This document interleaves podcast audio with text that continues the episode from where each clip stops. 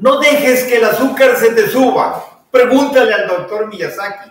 Mis queridos amigos y amigas, saludantes o buscadores de salud, en este evento lo más importante es que participes tú.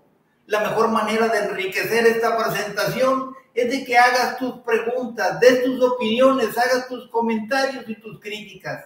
Tome en cuenta que todo va a ser bien recibido y me lo dices en el chat. ¿Es cierta la creencia que el ambiente no altera la diabetes? Nosotros somos el promedio de lo que son las cinco personas con las cuales tenemos más acercamiento. Como ya lo dijo Jim Rohn, un empresario autor de desarrollo personal y el primer mentor del famoso Tony Robbins. Pero aquí lo vamos a aplicar a nuestro entorno personal, a la manera que lo plantea nuestro amigo el biólogo molecular Bruce Lipton.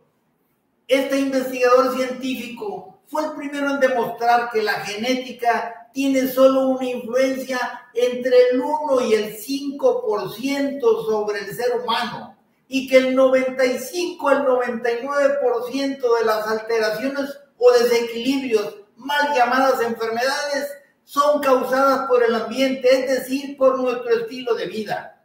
En nuestra niñez, sobre todo los primeros siete años, recogemos, más bien chupamos todos los programas mentales de las 5 a 10 personas que nos rodean Así sucede, nuestros abuelos, nuestros padres, nuestros tíos, nuestros primos y amigos, hombres y mujeres, tienen un enorme peso en nosotros sin darnos cuenta. Es una influencia que vamos a tener toda nuestra vida. Y todos estos programas mentales que se agregan a los programas mentales adquiridos a través de miles de años del ser humano, agregados a los adquiridos en el vientre de nuestra madre, todos van a agruparse y a conformar creencias. Estas creencias se van a incrustar como si fueran chips automáticos de nuestro cerebro y van a ser la guía con la que vamos a reaccionar inconscientemente ante cualquier problema que nos enfrentemos y que pongan aprietos a nuestra sobrevivencia. Diríamos como si fuera el impulso o instinto que nos lleva a ser el 95% de todas las actividades que realizamos en nuestra vida diaria y por siempre. De esta manera, sin el ambiente de nuestros ancestros, hay una vivencia positiva o negativa que nos llevó a una creencia. Esa creencia se va a transmitir por epigenética, pues el ambiente se transmite también a partir de los genes.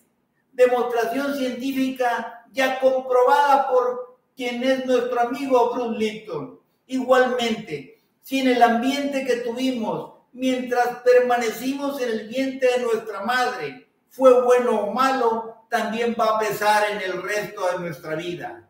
¿Y qué decir de nuestro ambiente infantil? Si vimos ejemplos de agradecimiento, ejemplos de amor, ejemplos de servicio a la comunidad, ejemplos de amistad, ejemplos de colaboración, ejemplos de convivencia con otros y otras. Y si los vimos repetidamente, van a quedar grabados en nuestro cerebro. En cambio, si en esos primeros siete años de vida vivimos ejemplos de rencores, de maldiciones, de maltratos, de egoísmo, de odio, de coraje, de intolerancia, de destrucción, de envidia, de engaño, de división y distanciamiento con los demás, también van a quedar en nuestra mente y van a guiar nuestro quehacer.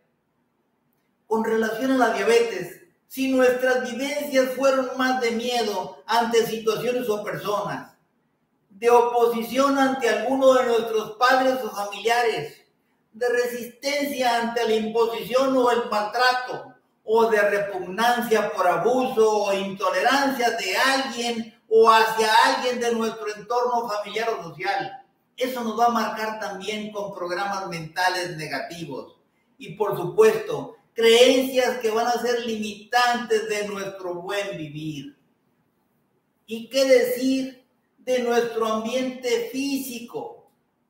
No es lo mismo vivir encerrado entre cuatro paredes en un apartamento o vivienda en la ciudad, con calles todas pavimentadas, sin ningún contacto con la naturaleza, solo expuestos a la oxidación y cargados de radicales libres.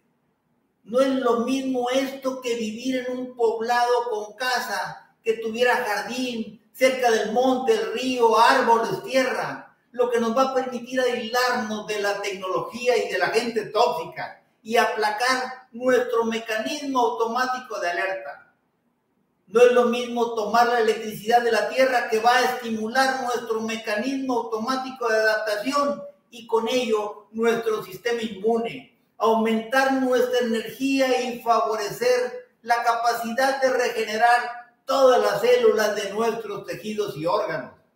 Y hablando de nuestro entorno electromagnético, el cableado viejo en casa sin protección de ondas electromagnéticas, aparatos a menos de 15 metros dentro de casa, transformadores de luz a menos de 50 metros, antenas y repetidoras de telefonía, de radio, de televisión a menos de 200 metros. Y por supuesto, nuestros celulares que dejamos prendidos en la noche, alterando nuestra mente, nuestra presión sanguínea, nuestro azúcar y toda la actividad de nuestros órganos internos no podía faltar el efecto de los químicos que utilizamos y que consumimos. Los materiales de limpieza como el cloro, los limpiadores y desodorizantes, los químicos en los baños y además los químicos en los alimentos procesados y en los alimentos también naturales. Todos estos químicos pueden causarnos intolerancia y alteraciones del azúcar por la reacción de nuestro hígado. No dejes que el azúcar se te suba. Hasta pronto.